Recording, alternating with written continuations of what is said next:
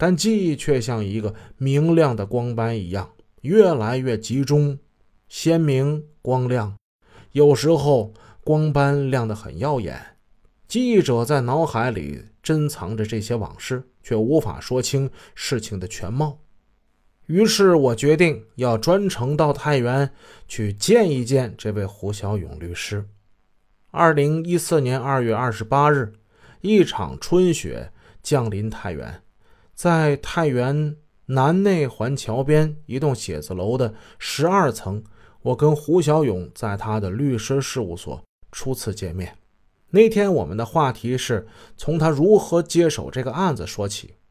据胡小勇回忆，二零零六年十一月十三日，一位相熟的记者朋友突然打电话给他，说临汾有一个杀人案，想让他为被告做辩护。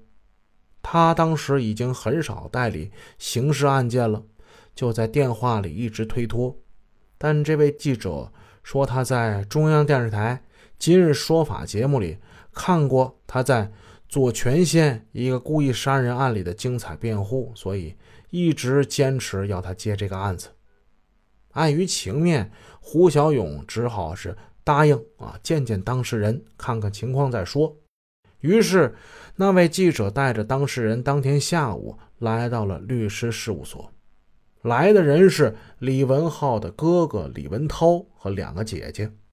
他们来之前，胡小勇上网查询了关于案件的相关新闻报道，案情他在《山西晚报》上已经看过了，案件似乎已经定了调，媒体舆论也是一边倒。胡小勇告诉我，《山西晚报》是他们家自费订阅的，看过报纸，一家人对报纸中李慧、李文浩两人的凶残都十分的愤怒。而且胡律师觉得这基本上是一个证据确凿的案件，没有什么变头，所以直到和上门求助的李家人见面之后，他还是说先了解一下情况，并没有答应接下这个案子。接下来，胡小勇向对方询问案情，他先问李文涛情况，但当李文涛说话的时候，他的两个妹妹七嘴八舌的插话。中心围绕的是李文浩、李慧究竟事发当晚是几点离开李文涛家的？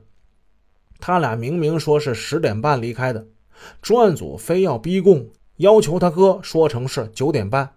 而且他们两个女人并不顾及大哥的面子，一个劲儿的当面责怪大哥，在警方那儿留下了错误的口供，当了叛徒。胡小勇不客气的让这俩女人先出去。只留下李文涛和同行的记者胡小勇询问案发当天李文浩和李慧在他家的一些活动情况。李文涛反复说，他们走的时间是晚上十点三十分，而案发时间是九点三十分，他们两个人根本就没有作案时间。公安人员曾把他带到专案组，打他，威胁他，非要他。将十二点半说成九点半。李文涛的儿子面临高考，可公安机关说他们要抓他的儿子去作证。万般无奈之下，李文涛最终不得不按照公安人员的要求，改了李文浩和李慧从他家离开的时间。对于李文涛的陈述，胡小勇半信半疑，甚至可以说是疑问大于相信。因为李文涛是李文浩的哥哥，作为律师，他的职业要求他宁愿相信具体事项证明的时间。根据他的办案经验，当事人对特定事件发生时的细节，往往会在事后下意识的反复在脑子里不断的回放。因此，你让他慢慢陈述。往往他不注意的细节，恰好能还原事实的真相。于是胡小勇对李文涛说：“嗯，我不相信你，也不相信公安。你不要说具体的什么时间，你就说说当天你干什么来着？比如说怎么吃的饭，吃了饭干什么来着？看的什么电视？”结果李文涛马上就想起来了。他说：“当天看的是一个驻港部队的电视，看完电视以后，我才催李慧他们走的。